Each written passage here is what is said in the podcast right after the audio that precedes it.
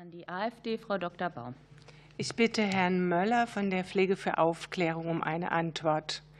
Herr Möller, bitte schildern Sie die aktuelle Personalsituation in der Pflege und Ihre Einschätzung bezüglich der Bereitschaft Ihrer Kollegen bezüglich weiterer Boosterimpfungen. Danke. Ja, Herr Dank, Möller, Sie haben das Wort jetzt. Vielen Dank, Frau Vorsitzende. Werner Möller, äh, seit 30 Jahren Intensivpfleger. Ich berichte Ihnen jetzt ein bisschen aus der wahren Praxis. Äh, ja, äh, ich bin immer noch ungeimpft und arbeite immer noch mit Corona seit Anfang an mit den schwersten Verläufen. Das heißt, ich kenne Corona in- und auswendig. Die einrichtungsbezogene Impfpflicht ist meiner Meinung nach und auch der unseres Netzwerkes Pflege für Aufklärung unnütz, unfachlich und rein politisch bedingt, aber nicht fachlich. Gute Pflege ist eindeutig keine Frage des Impfstatus, sondern der Chance Chancen, unsere Arbeit als Pflegekräfte adäquat und fachgerecht machen zu können. Und das haben wir im Moment nicht durch die desaströse Krankenhausfinanzierungspolitik seit Jahren der vorangegangenen Bundesregierungen. Und ja, Frau Kisslich, mein Werkzeugkasten ist der Patient. Ja, Im Gegensatz zu vielen, äh, die hier vielleicht zuhören. Die Nichtanwesenheit der Krankenhausgesellschaften, der Ärztekammer, ist meiner Meinung nach Taktik, weil sie genau wissen, was in den Krankenhäusern im Moment los ist. Ich, äh, die Gesundheitsämter schikanieren auf übelste Weise Pflegekräfte, die lange Jahre ihren Dienst getan haben, sehr kompetent sind, mit äh, Androhungen von Bußgeldern und so weiter.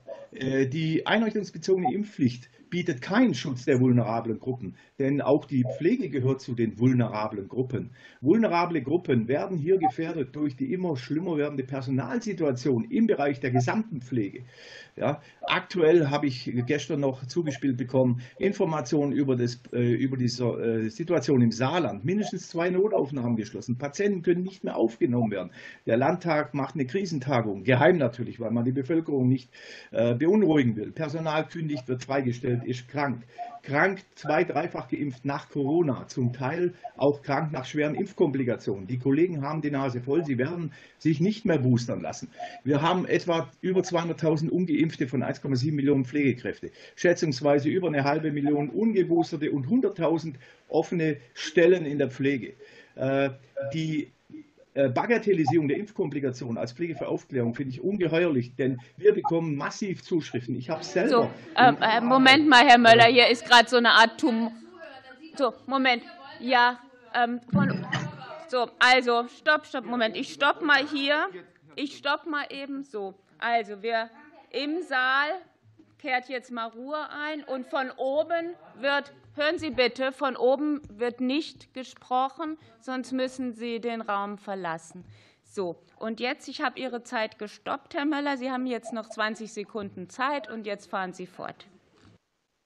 Vielen Dank, Frau Vorsitzende. Ist mir klar, dass natürlich die Wahrheit hier Tumult verursacht, macht mir aber nichts aus. Der Herr Lauterbach betreibt mit seiner Impfkampagne Spaltung im Volk und unter der Pflege nach dem Motto guter Pfleger, geimpfter Pfleger etc. Das kann ich natürlich nicht akzeptieren. Er bietet sich an am Pflegetag als Problemlöser der Personalproblematik. Dabei ist er Mitverursacher seit Jahren in den vorangegangenen Regierungen die Pflegeverbände bis hin zum Pflegerat werden von den Lobbyverbänden und Ärztekammer unter Druck gesetzt, für die Impfung zu stimmen.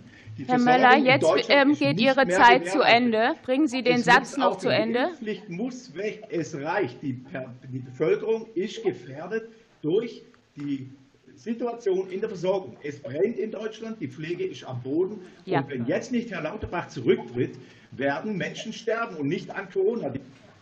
So. Herr Möller, ähm, so, jetzt haben wir ähm, eine Überziehung, ähm, eine deutliche Überziehung gehabt. Sie haben Ihren Punkt gemacht.